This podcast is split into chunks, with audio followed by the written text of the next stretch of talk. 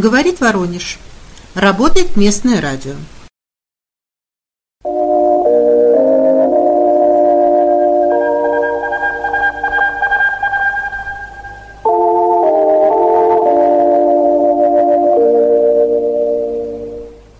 Передаем последние известия. В ночь на понедельник во второй раз уже подорвали Крымский мост. Что произошло? Ракета, бомба в машине или еще что-то не сообщается – Рано утром 17 июля на Крымском мосту прогремел мощный взрыв. В результате ЧП погибла семейная пара, их 14-летняя дочь выжила и сейчас находится в больнице. По неподтвержденной информации, Крымский мост был атакован морскими беспилотниками. Очевидцы также сообщают, что слышали два взрыва. Масштабы разрушений тоже разнятся в разных источниках. В одних пишут, что подорвана опора, в других, что обвалился пролет, в третьих, что в мосту просто дырка и ездить можно. Но во всяком случае автомобильный мост перекрыт. Э, всем говорят ехать через э, ДНР и Запорожскую область. Имеются задержки поездов, но в целом железнодорожная часть цела и движение поездов хоть и с опозданием, но продолжается. Что касается автомобильной части, огромные пробки в оба направления. Власти говорят, что объезжайте мост через э, старую дорогу по материку под обстрелом.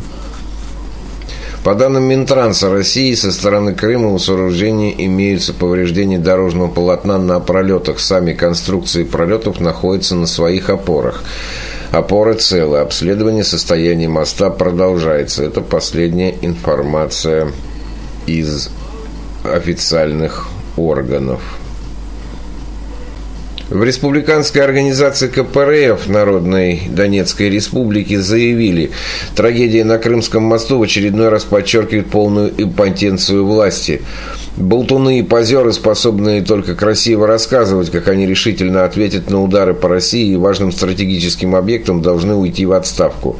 Нам нужны решительные лидеры, а все мосты через Днепр должны быть снесены в течение 24 часов, заявили коммунисты Донбасса. Главком вооруженных сил Украины Залужный, который, получается, очухался – после ранений нашими ракетами пообещал вернуть Крым, даже если западные союзники будут против. Как только у меня будут средства, я что-нибудь сделаю. Мне наплевать, меня никто не остановит. Э, Залужный пообещал, что будет бомбить Россию в любом случае. Даже если э, американцы скажут, да, они, собственно, и говорят, нашим оружием коренную Россию не бомбить, он сказал, будет бомбить своим, сбережет ракеты оте, отечественного, так сказать, производства и будет бросать их в нашу сторону. Ну что, понты или под этим есть какие-то основания, непонятно. Но Бомбить продолжают. На подлете к Белгороду сбиты две воздушные цели, сработала система ПВО, сообщил губернатор области. По предварительным данным, никто не пострадал. Оперативные службы уточняют последствия на земле. А вот при обстреле Шебекина, ну уж там ракетами, не ракетами, импортными или чьими, один человек погиб. Ну, то есть стрельба по нашей территории-то, собственно, продолжается. Сотрудниками ФСБ, МВД и Следственного комитета задержаны террористы, готовившие под покушение на Симоньян и Собчак. Наших телевизионных проституток хотели грохнуть украинские агенты. На фронте по-прежнему никто не может наступать, ни наши, ни украинцы. Мы делаем попытки наступления на севере, они на юге. В результате фронт практически стоит – ну, небольшое продвижение у наших в районе э, Красного Лимана вроде бы как наблюдается, но все это пока что не конкретный наступ, как, впрочем, ничего не получается. И Украины пробить нашу оборону им не удается. По мнению бывшего разведчика вооруженных сил США Скотта Риттера, нашим придется еще долго биться, потому что для того, чтобы обеспечить хоть какую-то безопасность своей территории, нам, по мнению американца, необходимо взять Харьков, Одессу, а также Днепропетровск и выставить линию фронта по Днепру. Для этого понадобится еще довольно-таки длительное время, поскольку, опять же, э, наступать не может никто, ни они, ни мы. А вот по мнению тех же украинцев, нашего российского конкретного наступления следует ожидать не раньше зимы, когда наши подтянут достаточно сил. Ну, кстати говоря, подтягивать-то особенно некого. Мобилизацию же мы не проводим. Э, но, тем не менее, если там хоть каких-то добровольцев поднаберут, то украинцы зимой наступать не умеют, значит, следует ждать Вагнера из Белоруссии и наших войск под Харьковом ближайшей зимой. И по мнению наших же уже российских военных экспертов, конкретное наступление и победа в войне возможно только после нескольких войн, волн, простите, мобилизации. А это может привести народ в разъяренное состояние и э, приведет к новым бунтам, путчам, революциям и так далее. Короче, без э, перевода экономики на военные рельсы, без мобилизации э, всей страны, а это значит без социализма, победить в этой войне невозможно, как в свое время в Первой мировой войне. Либо позорный мир – либо победа. Но для победы нужна советская власть. Денис Парфенов, э, член ЦК КПРФ, рассказал, как господствующий класс превращает выборы в России в управляемый процесс. По сути, то, что сделал Центр избирком с голосованием, ликвидирует сам вид вообще такой деятельности, как выборы в нашей стране. А это значит рано или поздно народ будет брать власть уже не на избирательных участках. Премьер-министр Михаил Мишустин подписал распоряжение о закрытии консульского агентства Польши в Смоленске. Решение было принято в качестве ответной меры на недружественные антироссийские действия польских властей. Госдума приняла закон, предусматривающий запрет смены пола в России. При этом запрет не касается медицинских вмешательств, связанных с лечением врожденных аномалий и пороков развития у детей. Также, согласно закону, лица, сменившие пол, не смогут быть усыновителями. Спасатели продолжают борьбу с природными пожарами. За сутки удалось ликвидировать 86 возгораний на площади более 10 тысяч гектаров. В тушении огня задействовано более 3 тысяч человек. Особый противопожарный режим установлен в 57 субъектах России. В России спрос на автокредиты за первое полугодие вырос в полтора раза по сравнению с аналогичным периодом прошлого года. Таковы результаты исследования «Открытие авто». Лидерами по объему выданных автокредитов стали Москва, Санкт-Петербург и Краснодарский край. В Санкт-Петербурге прошла первая репетиция главного военно-морского парада. В мероприятии приняли участие около 15 кораблей и катеров. В этом году День военно-морского флота пройдет 30 июля. На Сватовском участке фронта наши войска продолжают штурм Новоселовского. После взятия под контроль лесопосадок к югу, передовые отряды вошли на территорию села и ведут бои в жилой застройке. Под Клещеевкой российские подразделения продолжают расширять зону контроля в направлении канала Северский Донец-Донбасс. Все попытки ВСУ контратаковать ни к чему не перевели. Обстановка на участке полностью контролируется. Интенсивные боевые действия идут на флангах Авдеевского укрепрайона. Украинские формирования в попытке перехватить инициативу провели несколько неудачных контратак на Красногоровку и Водяное. К юго-востоку от Маринки российским войскам не удалось продолжить контрнаступательные действия. Под натиском противника оставлен занятый ранее важный укрепрайон на высотах у бывшей зверофермы. На Времевском участке ВСУ попытались прорвать оборону российских войск у Приютного и Старомайорского. Многочисленные атаки малых пехотных групп противника были успешно отбиты. В свою очередь, российские подразделения перешли в контрнаступление на Гуляй-Польском участке фронта. Неожиданная атака принесла успех и позволила занять укрепрайон ВСУ в лесопосадках к северу от Марфополя.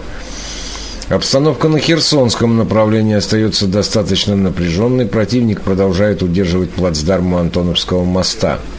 По нашим разведданным, в ближайшие дни ожидается масштабная операция по захвату островов в дельте Днепра. Вооруженные силы Украины в очередной раз обстреляли Донецк и Макеевку. Огонь боевики вели снарядами натовского калибра 155 миллиметров.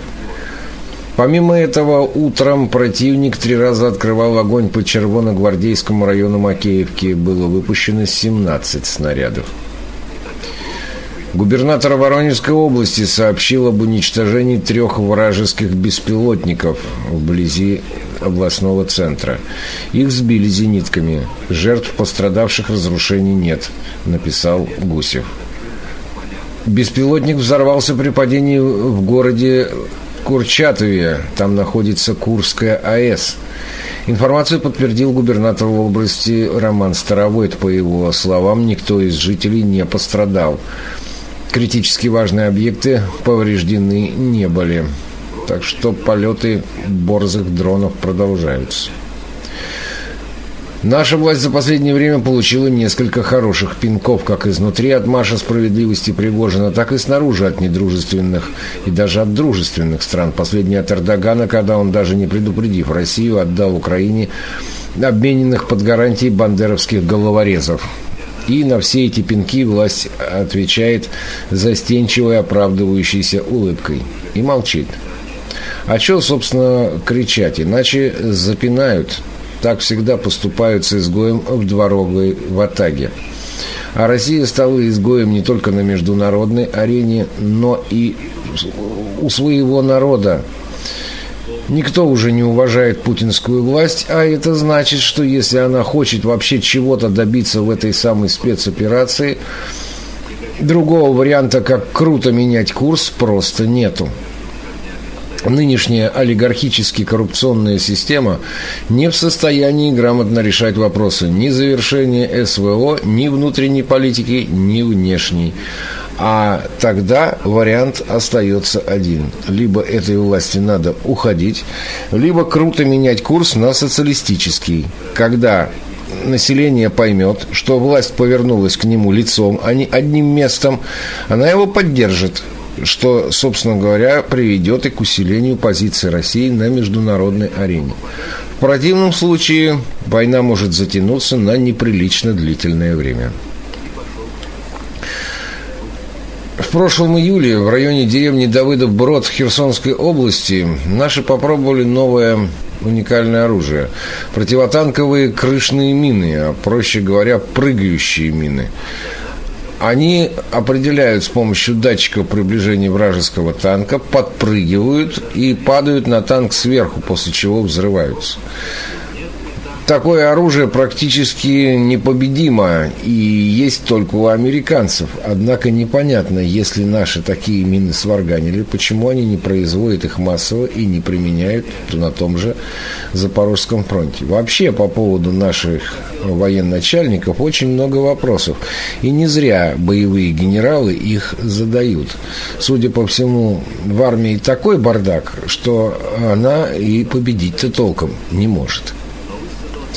Минздрав России обещал обеспечить больницу в поселке Болезина специалистами и новой медицинской техникой сообщает телеграм-канал «Удмуртия против коррупции».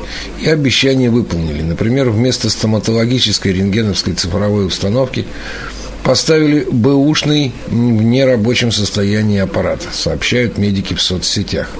Кроме того, в июне этого года в больнице должен был появиться новый холтер – Холтер тоже скизнера. К нему нужен регистратор, которого не оказалось. Интересно, по какой цене в район спихнули этот бэушный стоматологический рентген? Задают вопросом местные жители. Нехватку врачей Минздрав устранить также не смог. Женщина с арбалетом в Воронеже рассказала, что на замену лифтов в их доме потратили 12 миллионов из бюджета капремонта, тогда как в доме текут трубы и полно других аварий. Наталья рассказала, что лифты далеко не самая большая проблема дома на улице генерала Лизюкова. По словам женщины, зданию 43 года, в нем текут трубы, краны, все коммуникации поизносились, их должны были поменять еще в 2016 году, но не тут-то было. И вот в этой ситуации кто-то решает менять лифты за 12 миллионов рублей. Сначала их хотели поменять еще в мае, но тогда жильцы смогли отбиться. Правда, со счета капремонта э, деньги все же 12 миллионов списали. Поэтому замену решили попробовать снова, и вот тогда Наталья вышла на охрану дома с арбалетом. Требование у женщины одно, чтобы жильцам показали документы, где четко написано, что лифты нуждаются в замене. До этого момента она планирует держать оборону. Правда, во время разговора с журналистом к Наталье подошли полицейские и, видимо, подавили огневую точку.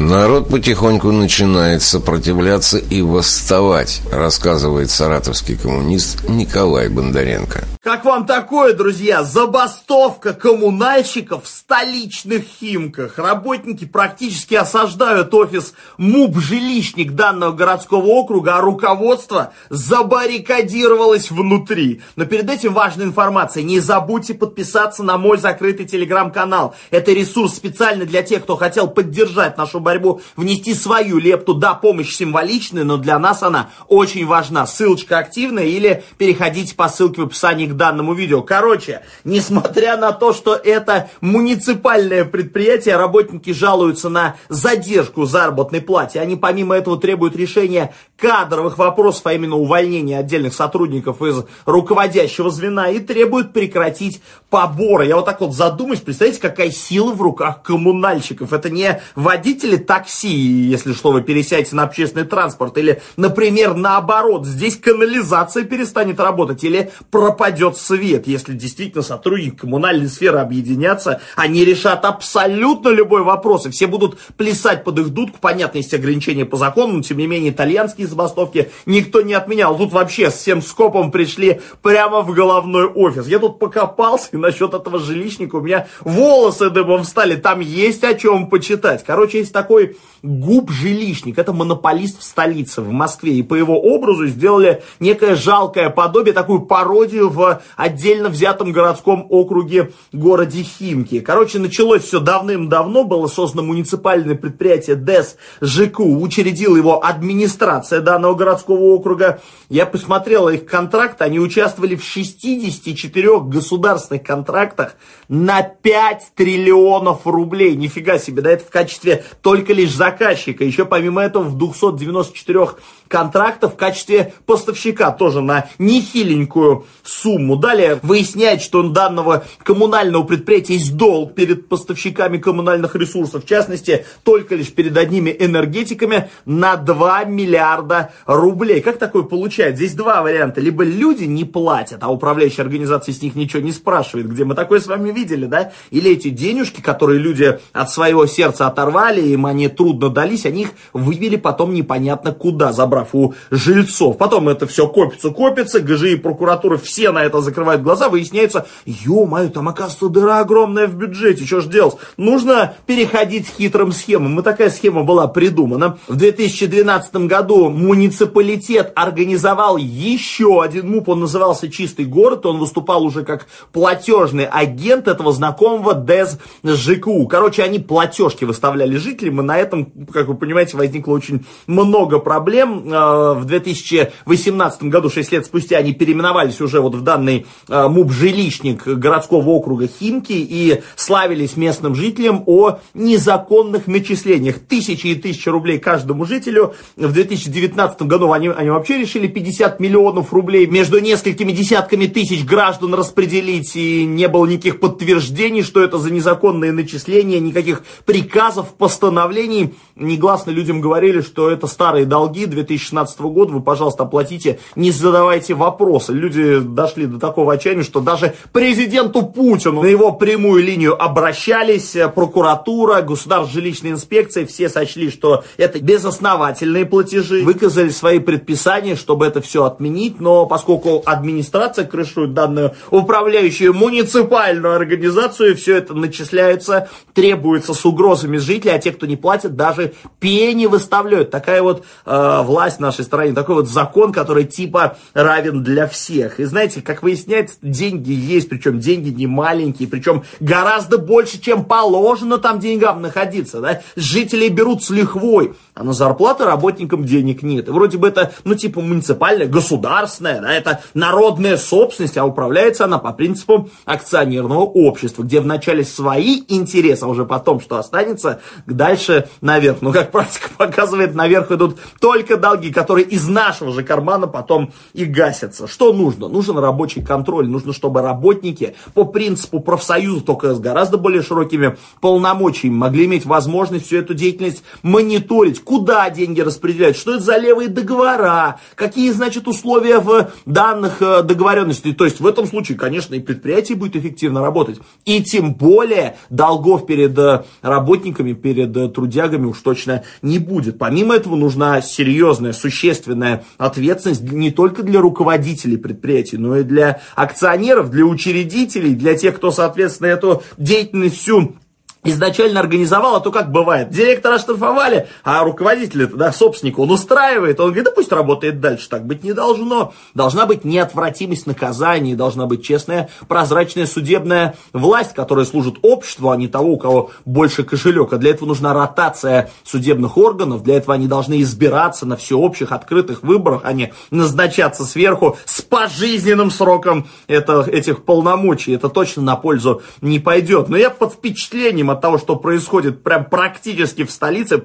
ну, как, как минимум на границе МКАДа, да, если уж там такие, э, такой беспредел и такое, такая вакханалия, что тогда говорить о российских регионах? Репортаж про министра, который сам на себя пишет жалобы. У микрофона Николай Бондаренко. Вы сейчас офигеете. Вице-премьер правительства России Дмитрий Григоренко прямо на пленарном заседании Государственной Думы заявил депутатам, что он сам пишет на себя жалобы. Это просто какой-то анекдот. Я честно скажу, что я сам подаю жалобы сам на себя, получается. Ну, я имею в виду в информационной системе, просто чтобы коллеги не расслаблялись. Они так все время как бы напряжены. Может, совесть заел чувака, ну нельзя же так неэффективно работать правительству. Дай-ка на себя жалобу напишу. А может, это какая-то попытка оправдаться перед депутатами, которые его заслуживают. Ребята, это не люди жалуются. Это я сам, на самом деле, все эти жалобы на себя, на правительство написал. Хотя все на самом деле гораздо прозаичнее, к сожалению. А, официальное оправдание такое. Таким образом, он типа проверяет коллег, чтобы они не расслаблялись. Ну, действительно, а то будут каждый день гражданам отписки штамповать с утра до самого вечера. Мы с вами ругаем власть, говорим, они нифига не делают. Он, видите, вот как работает хитро, да, из-за этого у нас такое эффективное правительство в Российской Федерации. Но самое смешное, конечно, это когда ты вчитываешься в между строк и начинаешь проверять, чем этот чувак занимается, какие сферы он контролирует в качестве вице-премьера. И там, ну, как, мне кажется, и так жалоб миллион должно быть. Например, он курирует систему исполнения наказаний с их э, бесконечной коррупцией, швабрами, которыми насилуют заключенных, этими колл-центрами Сбербанка, которые мошенническим образом миллиарды из карманов граждан каждый день достают. Помимо этого он курирует правоохранительные органы, которые давным-давно стали охраной представителей власти от собственного народа. Он курирует, например, судебные органы. И мне кажется, там без этого-то ну просто огромное количество обращений, потому что беспредел в этой сфере, он просто ну, максимальный. Хотя власть сделала все, конечно, чтобы эти обращения минимизировать. Это в первую очередь снижение правовой культуры, образованности населения. Во вторую очередь это вот эти ярлыки, которые, я думаю, каждому из нас знакомы, мы это слышим постоянно, многие граждане машут рукой, говорят, да это все бессмысленно, это ни на что не повлияет, зачем этими глупостями заниматься, хотя, согласитесь, это власти очень и очень выгодно. Помимо этого, он курирует тему национальных проектов, такая вот современная могильная плита для действующей э, элиты, для действующей системы. Он курирует реализацию посланий президента. Если помните, нас периодически, как правило, раз в год посылают, и вот этот человек типа разгребает, что там президент наобещал. Потом, как мы знаем, все это остается на словах. И вот это самое интересное, он курирует вопросы управления финансовыми активами Российской Федерации. Особенно сейчас это актуально, когда полтора года назад наши активы каким-то чудесным образом были выведены в западные банки, и 300 миллиардов долларов тю-тю, да, у нас оштрафовали. Теперь знаем, кому сказать за это дело спасибо. И, представляете, он приходит в Государственную Думу, там сидят депутаты, большая часть которых Единая Россия, которые, что бы он ни сказал, ебать, что-то он не зачитал, какие предложения он не внес, законы, инициативы, они всему поаплодируют и скажут, отлично, мы тебя поддержим, чувак, потому что депутаты и законодательная власть не самостоятельно, они слились вместе с исполнительной властью в едином. И, кстати, весь этот беспредел, все это угнетение каждый день осуществляют. Это большая проблема. И раз уж э, дошла до того, что Григоренко сам вынужден писать эти жалобы, видимо, других жалоб до него не доходит, пользуясь возможностью, э, господин вице-премьер правительства России, что это за скандалы с какой-то мифической квартирой в центре Москвы, где типа живут сотрудники администрации президента, которые вы, как высокопоставленный чиновник, смогли чудесным образом приватизировать спустя всего лишь 10 месяцев после назначения вас на данную должность. Квартира на минуточку 124 миллиона рублей. Нифига себе так недвижимость. А помимо этого вопросы другой шикарной жизни, другой красивой, роскошной, богатой недвижимости, другого имущества. Откуда все это взялось? На какие, простите, доходы, за какие заслуги? Понятно, что Григоренко самому себе отвечать удобнее, там такой критики не будет, ничего неудобного не встретишь, но это же вопрос как раз к открытости власти, к обратной связи. И вообще олигархическая власть, антинародное правительство этим похвастаться не может, не только в России, в любой стране. Но данный господин, видимо, вот такой шуточной форме пытается нас убедить в обратном. Украинский конфликт закончится в тот момент, когда этого захотят США, поскольку Украина давно утратила суверенитет. Об этом заявил премьер-министр Венгрии Виктор Орбан. По его словам, в настоящее время ситуацию в стране определяют западные государства во главе с США. В столице Индонезии Джакарте завершился саммит Ассоциации государств Юго-Восточной Азии. В ходе заключительного заседания состоялось обсуждение попыток Запада оказать влияние на события в азиатском регионе. Россию на саммите представляет глава МИД России Сергей Лавров. Гильдия киноактеров США начала масштабную забастовку. В ней принимают участие сотрудники крупнейших голливудских кинокомпаний. Артисты требуют повышения минимальной оплаты труда, а также социальных гарантий и защиты прав работников индустрии на фоне развития искусственного интеллекта. Аномальная жара охватила европейские страны. Во Франции, Италии, Испании и Греции температура уже превысила отметку 40 градусов. Во многих городах объявлен красный уровень опасности. В Витебске проходит ежегодный фестиваль искусств «Славянский базар». Его главным событием станет международный конкурс исполнителей эстрадной песни, который пройдет 15 и 16 июля. Также в эти дни на площадках города будут работать тематические выставки. Скандал с комплексным благоустройством природно-исторического парка Москворецкий в столице набирает обороты. Несмотря на то, что природоохранная прокуратура возбудила несколько уголовных дел в отношении застройщиков, останавливаться они не собираются. Местные жители обратились к депутатам Мосгордумы Николаю Зубрилину, Леониду Зюганову, координатору Левого фронта Сергею Удальцову с просьбой повлиять на ситуацию. Москвичи убеждены, разрушение природных комплексов такими темпами приведет к катастрофе. Подробности в репортаже свободной прессы. Чиновники и аффилированный с ним бизнес тащат сюда именно кабацкую инфраструктуру, кабацкую, понимаете? Цена вопроса всего 118 миллионов рублей. Нам нужно остановить бесконечное вот это вот строительство. Москва все уплотняется, Москва все пухнет. Там будет построено коммерческое жилье от 30 до 50 этажей. У нас украли огромную территорию парка «Сказка». Они считают, что просто э, зеленая полянка, рощица, они не приносят им денег. Мы до сих пор живем за счет тех советских генпланов. Большое спасибо нашим предкам. А жители постоянно обманывают, подменяя понятия. Извращены все механизмы влияния народа на власть. Уничтожен в Москве э, институт публичных слушаний. Его просто нет. И сегодня наши чиновники, как показали даже недавние события, все с двойным гражданством, очень многие. В случае каких-то событий куда-то убегают, уезжают. Для них это не родина. Привет, друзья, это «Свободная пресса», меня зовут Евгения Родионова, и прямо сейчас мы находимся в Москворецком парке, где сегодня собрались местные жители, экоактивисты, депутаты Мосгордумы, чтобы выразить свой протест против так называемого благоустройства территории. Дело в том, что 1 июня мэр Москвы, постановлением правительства Москвы, вывел из состава ООПТ, особо охраняемых природных территорий, Москворецкий парк. Этим, естественно, воспользовались застройщики и начали превращать экосистему, которая была еще заложена в генплан Советского Союза, в коммерческую инфраструктуру. Ну а подробности прямо сейчас узнаем. Поехали. В апреле я узнала о том, что у нас здесь проводится, будет проводиться благоустройство. Здесь и на территории Крылатских холмов. Оба участка являются Пип-Москворецким. И в какой-то степени у нас там памятники природы. Вот у нас ОПТ ПИП Москворецкий. Документов подробных нам никто не дает. Что за проект, какие согласования, заключения и, в общем, так далее и тому подобное. Это ОПТ ПИП Москворецкий, где запрещено высаживать цветники, где запрещено изменять исторически сложившийся ландшафт, запрещено уничтожать место обитания краснокнижных животных, краснокнижных растений и так далее.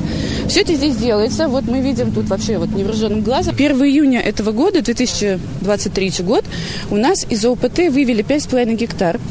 Из всего ПИПа Москворецкий вывели 12,98, а у нас 5,5 гектар под якобы ботанический сад. Там была зеленая, зеленая, зеленая территория, 5,5 гектар. Вот этот участок вот его изъяли. Он был таким зеленым, а вот таким его сделали буквально недавно. И вот это 5,5 гектар изъяли под ботанический сад. Природно-исторический парк Москворецкий – это часть, это важнейшая часть экологического каркаса Москвы. Особо охраняем природные территории существуют не для того, чтобы их осваивать, застраивать, разворачивать тут э, инфраструктуру развлечений, а не для того, чтобы здесь были не запечатанные территории, вот это русское разнотравие, да, то есть мы до сих пор живем за счет тех советских генпланов. Недопустимо разрушение исторически сложившегося природного ландшафта. Недопустимо запечатывание природных территорий. Инфраструктура, вот эта вот, так сказать, развлекательная, вот эти парки, колеса, это не сюда. Для этого существует ЦПКО. Вот э, здесь, э, по, по кромке э, реки, Москва-реки, под названием экотропа. Это никакая не экотропа. Это просто помост, который позволит увеличить, первое, антропогенную нагрузку, второе, позволит ходить туда э, криминальным элементам. Это повысит криминальную ситуацию не только в нашем районе, но вообще в городе. Этот парк еще в 2000 году по постановлению правительства э, часть парка была переведена в рекреационную зону. Добавлено было 170 гектаров, но под этим прикрытием, благовидным якобы, было выведено 50 гектаров. И там сегодня разрешается строить спортивные, досуговые учреждения капитального плана и проводить рекреацию. По примеру Серебряного Бора мы можем предположить, что будет далее. Там будут построены коммерческое жилье. И, кстати, уже есть согласование с правительством строить капитальное здание от 30 до 50 этажей. Это многоэтажные здания. Спортивных учреждений таких не может быть в принципе. Вот мы сейчас стоим э, фактически на бетонной э, дороге, которая в очередной раз сделана из плитки. Хотя самые э, знаковые большие объекты, которые имеют статус ОПТ, обычно используют либо гравийную щебенку, э, либо щепу. Правящая партия она, конечно, заинтересована в том, чтобы из каждого клочка московской земли получать сверхдоходы. Поэтому уничтожаются парки, особо охраняемые природные территории, зеленые зоны. Скоро нечем будет дышать, все закатают в плитку, все закатают в бетон. Это абсолютно ненормально. Мы видим э, проблему, связанную с ОПТ. Вот сегодня мы здесь, вы можете посмотреть, здесь э, большое количество жителей, которые постоянно митингуют, постоянно протестуют против э, значит, бесконечного вот этого благоустройства, которое сейчас, я вам напомню, проходит в районе семи самых разных парковых и лесопарковых зон. Проблема заключается опять в том, что для московской мэрии им необходимо выжить максимальную прибыль из любого объекта. Вообще я хотел бы напомнить, что статус особо охраняемой природной территории, он создан для того, чтобы э, такие территории просто оставили в покое и не делали здесь абсолютно ничего.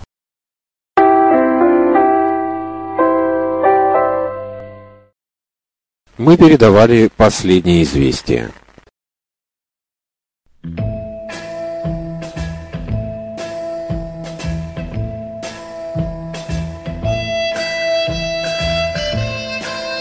По сведениям Воронежского областного гидрометцентра, в ближайшие сутки ожидается переменная облачность, преимущественно без осадков.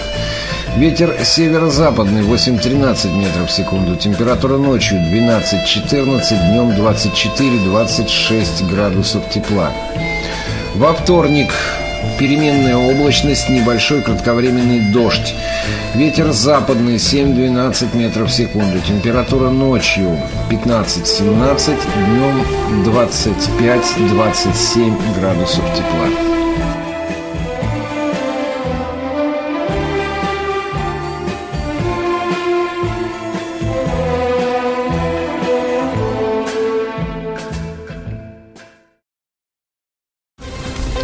Местное радио «Воронеж» и телеканал «Красная линия» представляют –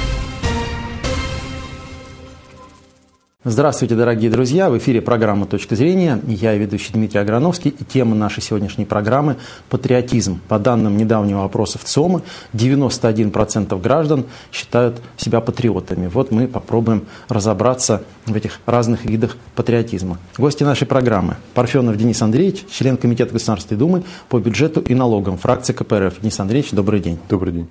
Федоров Георгий Владимирович, президент Центра социальных и политических исследований «Аспект». Георгий Владимирович, добрый день. Здравствуйте.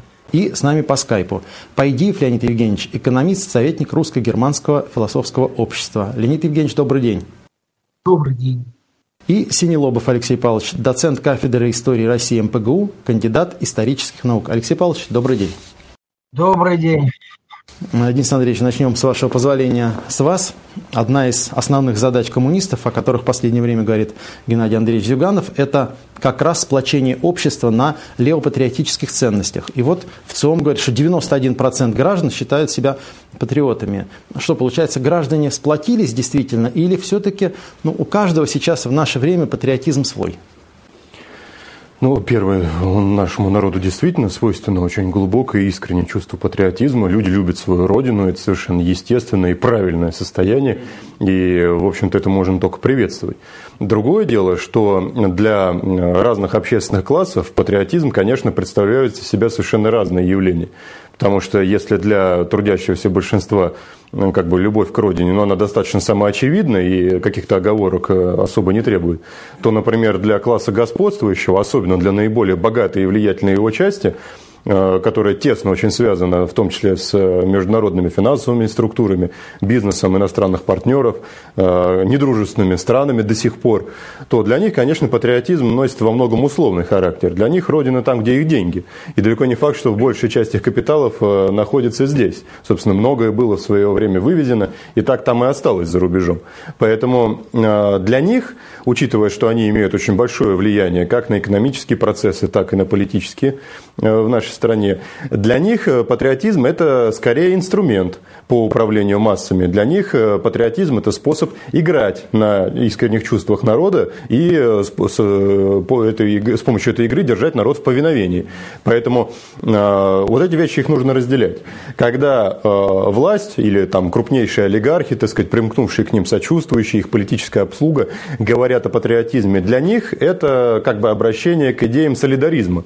То есть это для них э, попытка как бы придать э, происходящим процессам некий внеклассовый характер, ну, потому что понятно, что им это выгодно, им вообще неудобно, как правило, говорить о разделении общества на классы, и они всячески пытаются эту тему затушевать и представить, что вроде как вот мы одна страна, один народ, одна нация, да, ну, своя, в свое время похожая формула существовала уже в одной стране, да, там еще был один вождь, так сказать, и все понятно.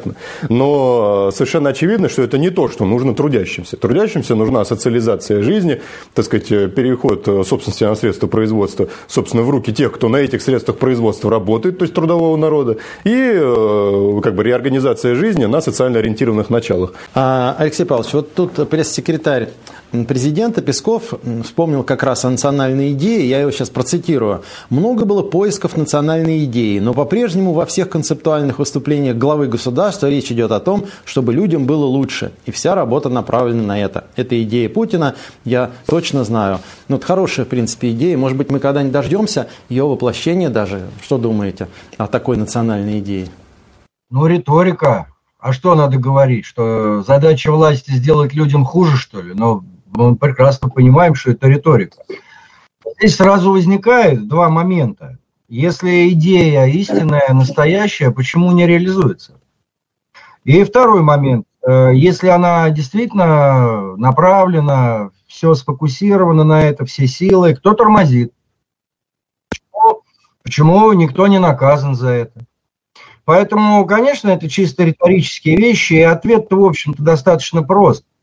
Поскольку, поскольку за эти 30 лет построили какое-то абсолютно феодально-живодерское общество, э, кто ест и кого едят.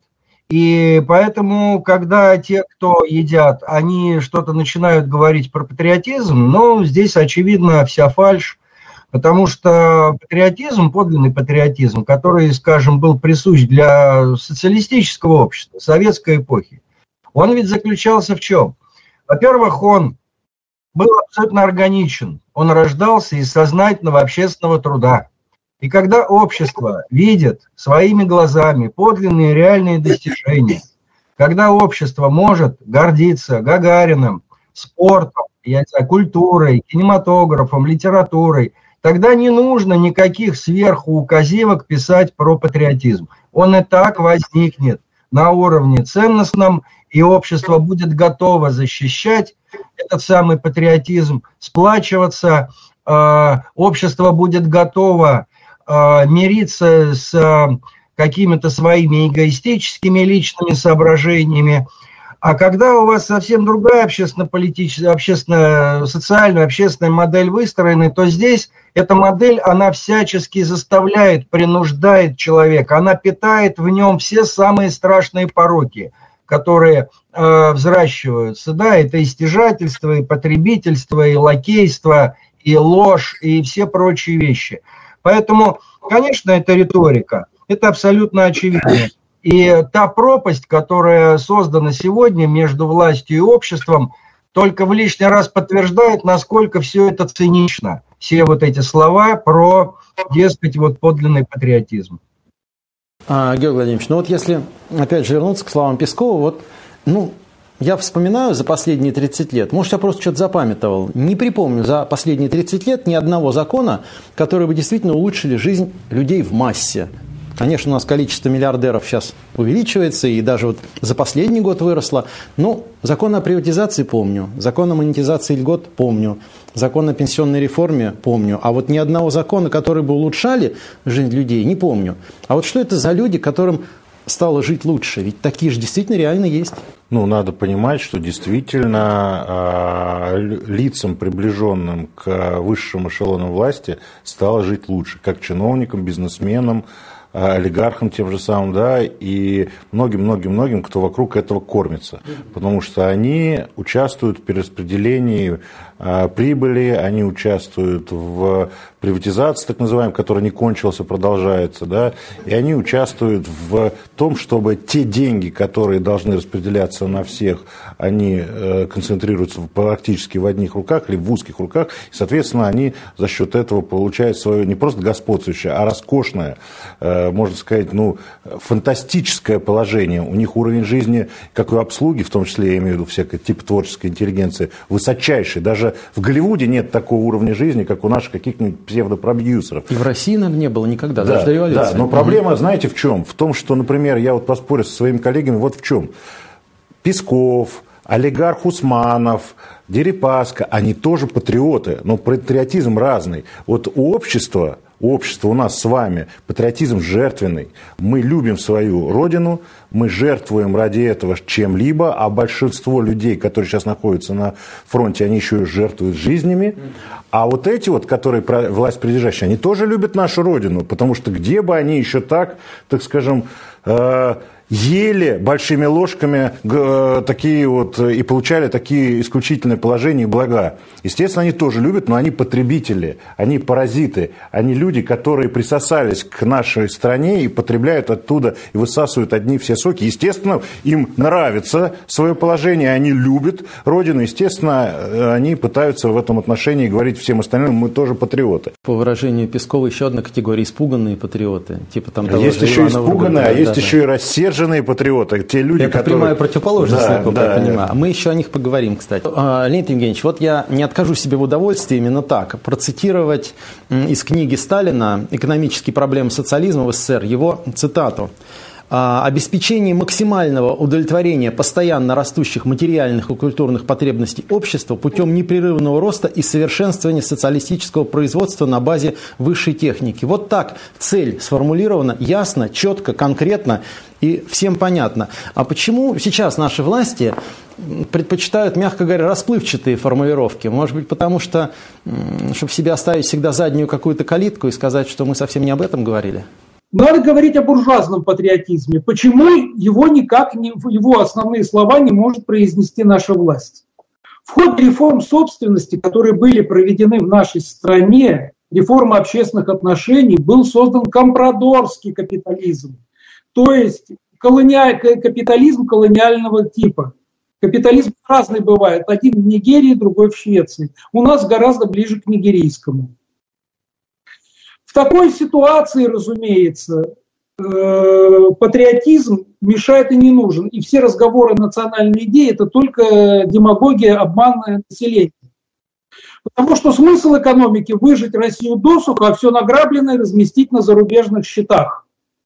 В такой экономике, разумеется, кто ее главный враг? Ее главный враг – патриотическое чиновничество и особенно патриотическое офицерство потому что они не позволят грабить свою страну превращать ее в пустыню. Поэтому в нашей стране основная политика, кадровая, назовем ее так, сводилась к тому, что на все ключевые должности надо назначать людей, которые категорически не имеют права их занимать. То есть наличие серьезного компромата и отсутствие необходимых профессиональных знаний. Что проявилось в ходе той войны, которая началась? К ужасу и неожиданности правящей компрадорской элиты началась Отечественная война. Запад объявил войну России и русскому народу. Бандеровцы воюют не с Путиным, бандеровцы воюют с русскими, с Россией. Что делать в этой ситуации патриоту? И здесь мы должны сформулировать простую вещь. Что такое буржуазный национализм? Прежде всего, это не конкурентоспособная буржуазия конкретной страны, понимая, что ее сотрут в пыль и разорят более сильные зарубежные конкуренты, пытаются найти поддержку в народе. Вначале, разумеется, она занимается демагогией, что мы один народ на одной земле, но потом приходится делать и вполне реальные шаги. То есть давать народу, трудящимся, возможность в роль в управлении государством запускать реальные социальные программы, что, кстати, выгодно самим буржуа, потому что рабочая сила ну, сегодня стоит дорого, и людей надо кормить. Квалифицированная рабочая сила стоит дорого. Стратегически это тоже выгодно. Мы один народ в борьбе за внешние и внутренние рынки. И я ожидал, что в ходе этой войны, когда речь пошла уже о физическом уничтожении нашего правящего класса, а их уничтожит, их вина только в том, что у них есть деньги, и их можно отнять, а народ их не любит и за них не заступится. Что они начнут меняться. Элемент этого есть. Ну, помните, там пресловутое интервью Пригожина, беседа Пригожина с, э, как его, с Ахмедовым и так далее. Потому что они поняли, что без поддержки народа их раскулачит. Их не устраивает это государство, которое не умеет выдвигать хороших чиновников и хороших военных. К сожалению, вот теперь мы должны сказать, что до сих пор это государство упрямо не хочет меняться. То есть для них буржуазный национализм, патриотизм по-прежнему табу, харам. И для нас, вот для левых людей, ну как в 17 году мы хотя бы проведем буржуазную революцию, так и сейчас добиться хотя бы того, чтобы идеология этих людей, то тех группировок, что правят нашей страной, стал хотя бы буржуазный национализм. В противном случае страна погибнет. И что мешает этому? К сожалению, особенность формирования нашей элиты из народов некомплементарных русских, из э, отбросов общества и так далее привела к тому, что они до сих пор не верят, что они окажутся в той же яме, где и русские рабочие.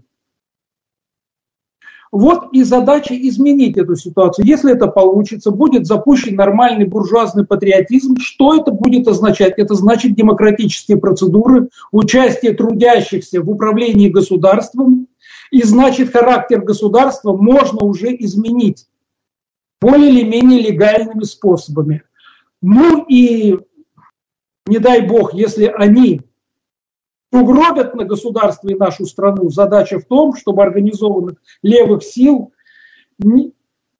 попытаться страну спасти. А, Денис Андреевич, если говорить про Советский Союз, вот э, тогда патриотизм был в хорошем смысле слова простой и понятный. Средства производства, вся земля, недра, все природные богатства принадлежали народу. Народ всячески защищался, труд человека уважался, он был мерилом, мерилом всех вещей и, там, скажем, спекуляция, валютные операции наказывались, а за хищение в особо крупном размере могли и высшую меру применить. Хотя это не носило такого, скажем так, тотального характера. Но, тем не менее, вот государство было понятным. В нем, в хорошем смысле слова, легко было быть патриотом. Как вы думаете, можно ли каким-то образом сейчас вернуть вот, вот это ощущение?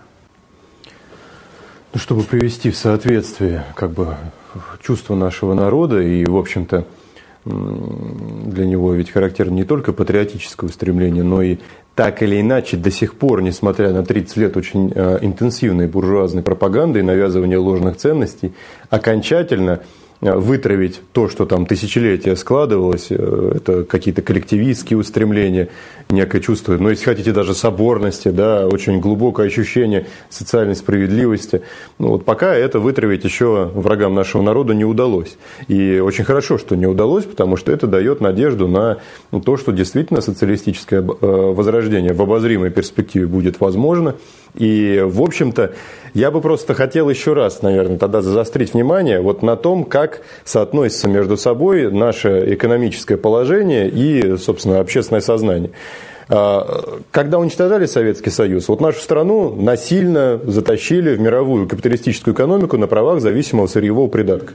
Мы в этом положении так и остаемся. Я уже что-то подобное в стенах этой студии говорил, но не грех, наверное, повторить, потому что это важно. Да, мы остаемся в этом положении во многом. Да. Вот это зависимое, так сказать, э, от иностранных технологий, зависимое от поставок природных ресурсов. В этом смысле отечественная буржуазия выступает как своего рода приказчики иностранного капитала на нашей территории, которые просто имеют свою долю, а основные все богатства гонят за рубеж. Вот а, на такой экономической системе, от которой мы так и не ушли даже на фоне СВО, не может у господствующей элиты сложиться хоть сколько-нибудь э, э, даже адекватного для капитализма патриотического чувства. Они как были компрадорами, как были оторванными от своей страны, как э, были действительно паразитами, как правильно было сказано, так они ими и остаются по большому счету.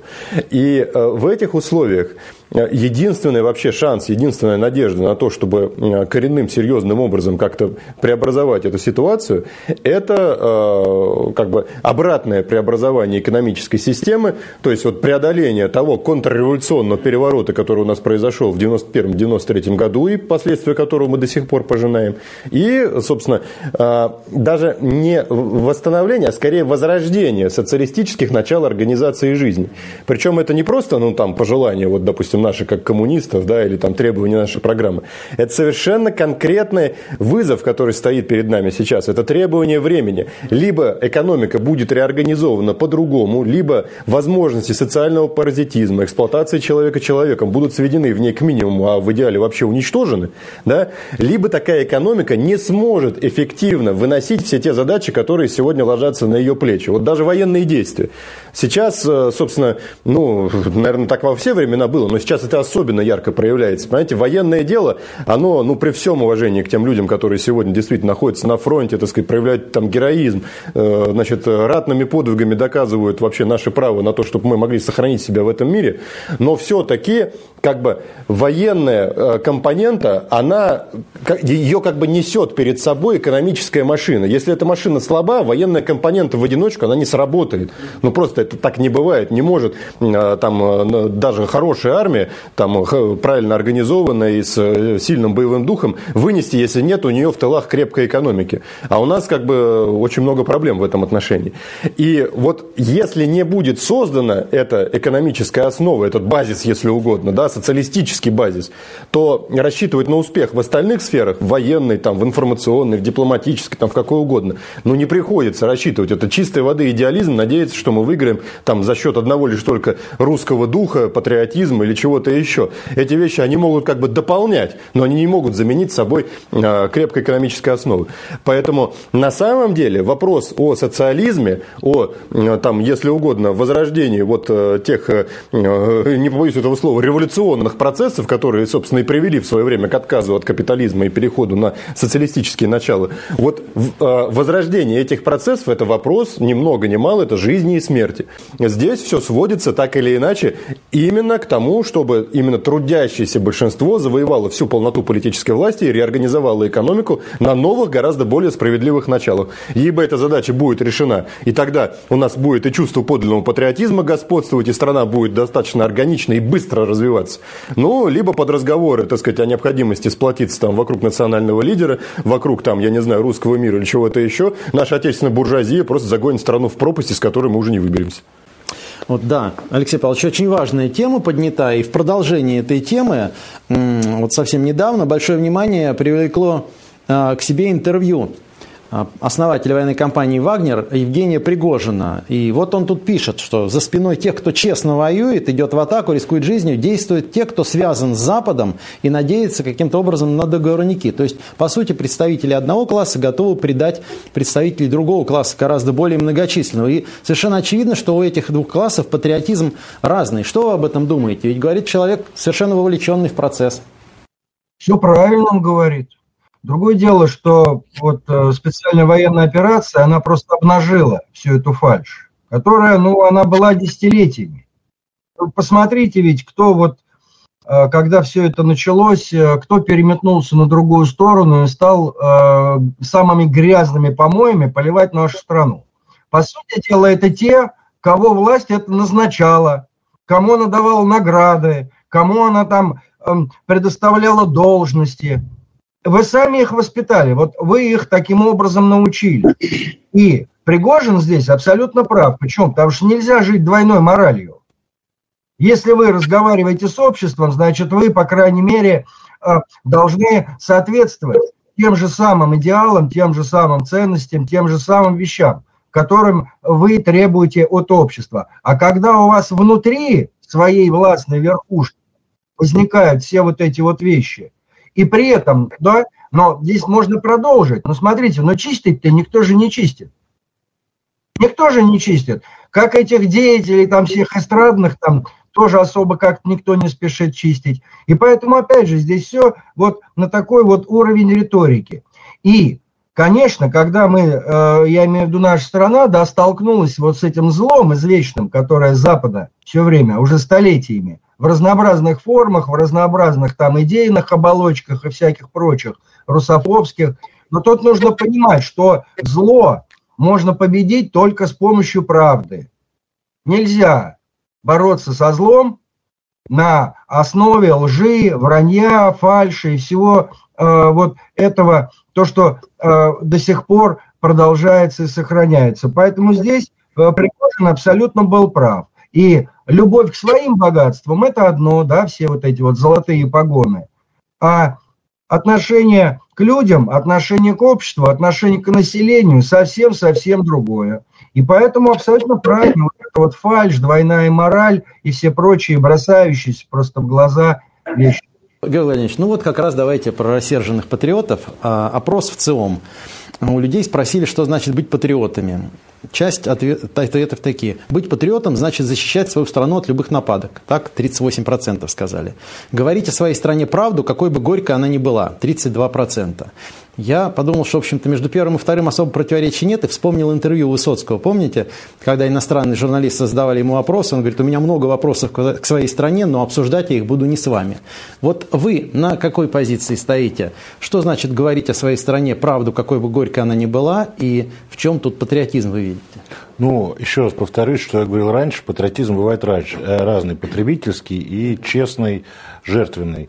А человек, который критикует системы, изъяны, если он не находится за рубежом, если у него нет там интересов, бизнес-интересов, там, я не знаю, глубинных, идеологических, то этот человек говорит это для того, чтобы исправить ситуацию здесь и сделать здесь лучше. То есть это как, не знаю, там у тебя родственник, которого ты очень любишь, ну, как бы неправильно себя ведет, там, начал пить или, или воровать, или еще что-то. И ты ему, если ты его любишь, ты, можешь, ты ему должен говорить, что ты делаешь неправильно, нужно делать так-то и так-то. И в данном случае уже мы сейчас видим такое, как бы рассерженный патриотизм начал концентрироваться в какие-то такие формы. Вот, например, клуб недавно был создан рассерженных патриотов. Это те люди, которые прошли и Донбасс, и Донецк, и которые видят, что вот эта вот вилка между реальными и, так скажем, западными интересами, она страну нашу раз, разъедает.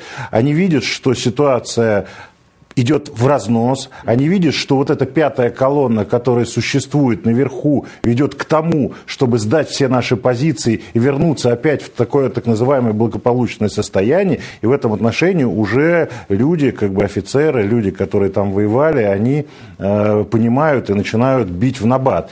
Но, к сожалению, очень часто бывает так, что вот эти вот люди, которых называют рассерженными патриотами, как в быту, так и где-то, так скажем, представители там военных или иных политических кругов, они воспринимаются нашей властью как враги. Да они воспринимаются злопыхатели. Это то же самое, что, я не знаю, человеку, который говорил бы Сталину в самые трудные времена, что ситуация развивается плохо, что враг наступает, что нужно перестроить оборону, что нужно сделать определенные выводы, что нужно убрать этих офицеров, Сталин бы сказал, ой, вы мне неприятно слушать, вы вообще плохие патриоты, давайте вас посадим. Мы помним, Жуков критиковал Сталина, и ему прямо в глаза говорил, где были ошибки и как их надо исправлять. И в этом отношении, конечно же, я надеюсь, что вот эта вот общественная поддержка так называемых рассерженных патриотов, она приведет к тому, что часть военного, особенно руководства нашей страны, политического руководства страны, конечно, поймет, что именно опираясь на настоящих патриотов, а не на проституток, которые за деньги, сегодня патриоты, завтра, так скажем, э, противоположные, именно основываясь на принципах социальной справедливости, можно достичь победы, успеха и начать развиваться в правильную прогрессивную сторону. Давайте познакомимся с результатами голосования, которые мы на нашем сайте провели. И вот такой вопрос поставили. Что определяет уровень патриотизма в стране? Работа СМИ, так полагает, 7%, наличие системы патриотического воспитания 15%, ну, 8% затруднились ответить, характер социально-экономического строя 70%. Леонид Евгеньевич, а как бы вы могли прокомментировать вот эти результаты и, на ваш взгляд, действительно, характер социально-экономического строя, ну, попросту говоря, справедливость, как влияет на патриотизм? Я полностью согласен с тремя четвертей нашего народа. Потому что что такое справедливость? Справедливость – это представление должного, данного общества о должном, о добре и зле. Что есть зло, а что есть добро. Если есть четкое понимание, оно отражено в законах и в политике государства, то, разумеется, народ всегда поддержит это государство. И никакого особого тогда демагогии не надо, и все все прекрасно понимают. Теперь, э, в наша страна, как мы уже сказали, здесь почему поднят такой вопрос, что оно не, оно не хочет меняться, это государство. Поэтому оно очень не хочет слушать патриотов. Потому что если услышать их, то надо меняться, надо назначать других людей. у которых нет серьезного компромата недвижимости в Соединенных Штатах, непонятно на что куплены, и есть профессиональные знания. А такой человек будет служить России, а не тем, кто его назначил. Вот ответ на этот вопрос. Теперь стоит вопрос, или государство будет меняться, и значит оно пойдет навстречу народу, и будет соответствовать представлениям нашего народа о справедливости и о должном, или же, как и всегда, оно попытается, высшая элита попытается спасти себя, чем оно всегда занималось, создавая интересы страны и народа. Пока, судя по тому, что информации мы имеем, по тем заявлениям, они до сих пор надеются, что их пощадят и пожалеют за счет того, что они сдадут интересы России. Это лживая надежда, ложная надежда по одной простой причине, что сейчас на Западе очень серьезные противоречия. И претензий к тому же Путину у западного капитала нет. Есть претензии к России, есть претензии к друг другу. И если мы проанализируем те интересы, но мы уже поднимали не раз в наших передачах этот вопрос, что не пожалеют, компромиссы не, компромиссов не будет, капитуляцию не примут, потому что этого требуют интересы свирепых противоречий между группировками международного финансового капитала более жестокими и страшными, чем те, которые привели к Первой и Второй мировой войне. И они будут разрешаться самым страшным образом, потому что Советского Союза нет великой силы, которая не допускала самого страшных сценариев и заставляла капиталистов договариваться с друг с другом. Сейчас они покажут себя по полной такими, какими они есть, и они уже показывают. И все только начинается. А, Денис Андреевич, ну а вот на ваш взгляд, возможно ли придание патриотизму нового импульса без изменения социально-экономического строя, вот базовых отношений собственности. Я на днях тут слушал Карена Шахназарова, он прямо сказал, говорит, если мы не обратимся к советскому опыту, то мы вполне вероятно не сможем победить. Понимаете, в чем дело? А, хотелось бы, конечно, чтобы возможный вектор изменений нашего общества, которые, конечно, назревают и которые объективно сейчас востребованы, был однозначным. Да, вот от нынешнего достаточно аморфного, прямо скажем, весьма ослабленного состояния, чтобы мы двигались там быстрее, медленнее, лучше, конечно, быстрее, в сторону вот более справедливого, более организованного, более такого социально ориентированного общества и пришли бы там к некой социалистической организации жизни. Однако, понимаете, в чем дело? Я рискую выглядеть в ваших глазах э, пессимистом, тем не менее не имею права не сказать о том, что вообще-то в эпоху э, господства империалистических отношений в экономике э, политической надстройкой над такой системой, в общем-то, может вполне быть и фашистское государство. Э, этого нельзя отбрасывать, это будет э, опасным прекраснодушием. Фашизм в 20 веке показал, что он является политической оболочкой империализма. И э, даже больше можно сказать, что фашизм есть капитализм, заточенный на войну. И в конечном итоге это ж путь в никуда. Абсолютно, абсолютно. То есть нужно понимать, что на а, капиталистических началах Россия не в состоянии противостоять коллективному Западу. У них объем экономики больше во много раз, у них более продвинутые технологии, у них шире гораздо сеть союзников в рамках, опять же, империалистического господства тех же штатов над планетой. И поэтому сейчас Россия, оставаясь в прежней парадигме развития, а точнее сказать деградации, капиталистической деградации и упадка, естественно, не имеет никаких шансов на историческое выживание. Только социализм может дать эти шансы. Поэтому вот чем быстрее придет это осознание к трудящемуся большинству, чем быстрее произойдет э, как бы формулирование собственных классовых интересов и возникновение способности решительно за эти классовые интересы бороться, чтобы завоевать завоевать, опять же, власть и использовать ее на благо развития страны и всего общества. Чем раньше это произойдет, тем больше у нас шансов выжить. Как стране, как народу, как культуре, как государству, как цивилизации, если угодно. Вот. Если слишком будем долго тянуть, ну, в общем-то, перспективы наши будут, мягко говоря, весьма мрачными. А, Алексей Павлович, вот тоже мы уже эту тему затронули, еще с другой стороны на нее посмотрим. Вот кто-то сегодня проливает свою кровь, кто-то совершает геройские поступки. Вот мы видим, баннеры висят вдоль дорог, там наши герои, действительно, это очень здорово, это очень полезно для всего общества. А кто-то, вот как продолжал торговать, так и торгует, гонит на Запад ресурсы стратегические, оставляет прибыль за рубежом, там, тратит их на, на роскошь. Вот, а, на ваш взгляд, где предел вот этого патриотизма одного класса и другого класса, когда они столкнутся так, что система может дать большой сбой? Ну так если это разрешено, значит, а что тогда не гнать туда, не продавать? Если этому не ставится никаких преград, если э, в этих достаточно э, сложных внешнеполитических реалиях и условиях, когда весь Запад накачивает, весь этот украинский, э, всякий бандеровский и прочий, да, то, значит, власть должна каким-то образом менять контуры основные, но она не меняет.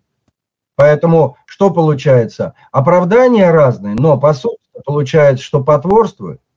И поэтому здесь в, этой смысле, в этом смысле можно там много находить всяких объяснений, но факт остается фактом, что никакой политической воли к изменению в рамках вот этих вот кризисных, достаточно серьезных внешних угроз, массированных угроз, глобальных угроз. И здесь правильно было сказано, что это же война не против Путина. Это война против России, против всего народа нашего. Но значит тогда нужно каким-то образом переформатироваться, значит нужно меняться каким-то образом, разговаривать, разговаривать по-другому и с обществом. И здесь э, я очень надеюсь, что вот э, упомянули здесь э, некие такие расколы в рамках нашего патриотического внутреннего звучания – что, может быть, все-таки вот здесь вот наши внутренние подлинные настоящие патриоты, у, кого, у которых нет там дворцов, замков, может быть, они все-таки будут консолидироваться и более активно на разных площадках доносить и до общества в том числе, и до власти. Необходимость э, вот именно глобальной качественной смены наших э, отношений. Иначе здесь я полностью разделяю вашу точку зрения, э, не победить нам это зло. Потому что это, конечно, абсолютно гигантское зло, которое противостоит в целом нашей стране. А, Георгий Владимирович, но опять же, если вернуться к заявлению Пригожина, который, в общем-то, интегрирован совершенно господствующий класс, он и сам это не особо отрицает. Он рассказывает, где он был в 91 году, например. Вот такое впечатление, что некоторые представители этого класса уже чувствуют, что стрелка подходит к красной черте, и что надо что-то предпринять, пока все это не разлетелось. Вот на ваш взгляд, что должно предпринять глубинное государство, что должен этот класс предпринять, общество в целом, чтобы каким-то образом привести чувство государства, чтобы патриотизм был подлинный и действительно единый для всех. Ну, надо понимать, что Пригожин себя так ведет не потому, что он так уверовал, грубо говоря, э, э, в какие-то идеалы, ценности, вот, э, решил, что нужно как бы побеждать нашей великой стране. Он просто очень прагматичный человек, очень неглупый человек, который понял, что ему ловить в случае поражения нечего. То есть он, если кого-то там будут э, приглашать в суд, на судебные, так скажем, в Гагу какие-то там э, э, заседания там, в качестве различном, да, то э, он э, вполне возможно будет, как бы сказать, физически уничтожен э, врагами, и в данном случае он будет рассматриваться не просто там какой-то военный преступник, а как террорист. С террористами разговоров нет. И в этом отношении он просто воюет именно в первую очередь за себя. Хотя понятно, что при любых раскладах сила ЧВК Вагнера, она может сыграть определенную роль в, так скажем, кризисном состоянии. В данном случае надо понять нашим некоторым правящим кругам, которые особенно находятся в среднем уровне военного руководства, в среднем уровне э, регионов и так далее, что если произойдут те события, военное поражение, те события, которые э, говорят, в том числе и на Западе, произойдет не просто уничтожение России, а произойдет иллюстрация и э, репрессии, произойдут не просто отнятие собственности, да, так, какой-то, где они там что-то там сохранили, а просто будет уничтожен наша государственность уже окончательно. То есть сейчас они используют, попытаются использовать шанс для того, чтобы Российская Федерация, как некий центр возможной цивилизации, э, был уничтожен. И, кстати, это совпадает с их планами по, так скажем, сдерживанию Китая. Да? И в этом отношении надо части правящего класса понимать, что либо они сменяют социально-экономический курс на социалистический в рамках патриотического логики, либо нас сомнут. Вот другого не дано, и они обречены. А вот не кажется ли вам как раз, что те, кто сейчас хочет сдаться на почетных условиях, их ждет абсолютно такая же участь, как, допустим, того же Пригожина или нас с вами, например? Ну, проблема в том, что, например, некоторые, так скажем, в нашу власть придержащие, они еще надеются, что их простят. И в данном случае я думаю, что кого-то простят, но через, так скажем, активное сотрудничество со следствием, активное, так скажем, э, поклонение Западу, как, в принципе, некоторых э, там окружений с Каддафи некоторые простили, некоторые от Хусейна простили, и даже некоторых э, деятелей в Сербии тоже простили. Ну, кстати, далеко не всех, кто старался. Не всех, так не что всех. это то, что ты Но не угадаешь. С предателями вообще с разговор предателями. короткий, Угу. и мы для них, так скажем, туземцы, а наш правящий класс это шпана, которая, которым дали подержать э, деньги, они себя возомнили белыми господами. И в данном случае их, конечно, поставят очень жестко на место, как уже ставят, в том числе наших вот этих вот преступных олигархов, которых просто как щенков гоняют по миру, отбирают у них все и бьют, как бы сказать, щелчками в их тупой лоб. Леонид Евгеньевич, а, в XIX веке Карл Маркс сказал, у пролетариата нет отечества. Имелось в виду не то, что пролетарии это не патриоты, а в том, что они похожи на палестинский народ, который просто изгнали со своей земли, и сейчас на его месте другое государство, которое говорит, вот мы здесь сидим. Вот на ваш взгляд, не теряет ли нынешний э, пролетариат свое отечество? Насколько он значим здесь, насколько его голос слышен? И я с вами отчасти не соглашусь. Маркс сказал это очень давно. Очень давно. С тех пор многое изменилось. Первое, кем были пролетарии тогда? В Англии, вспоминайте, сменилось три поколения, и в это время сменилось девять поколений хлопковых ткачей. Пролетарии тогда по своему статусу были ниже домашних животных. По защите прав, по питанию, уровню жизни и так далее. Их как То раз есть изгоняли с земель, да, я помню из курса не истории. только земель, и на работе их жизнь ничего не стоила. Лошадь даже рабочая жила лучше, чем пролетарий. Мне не говорим про собак. И их вешали за копейку, действительно. По краже вот куска бу- булки э, кончалась виселица. Это вполне конкретный пример несчастной женщины, у которой мужа взяли на флот силой.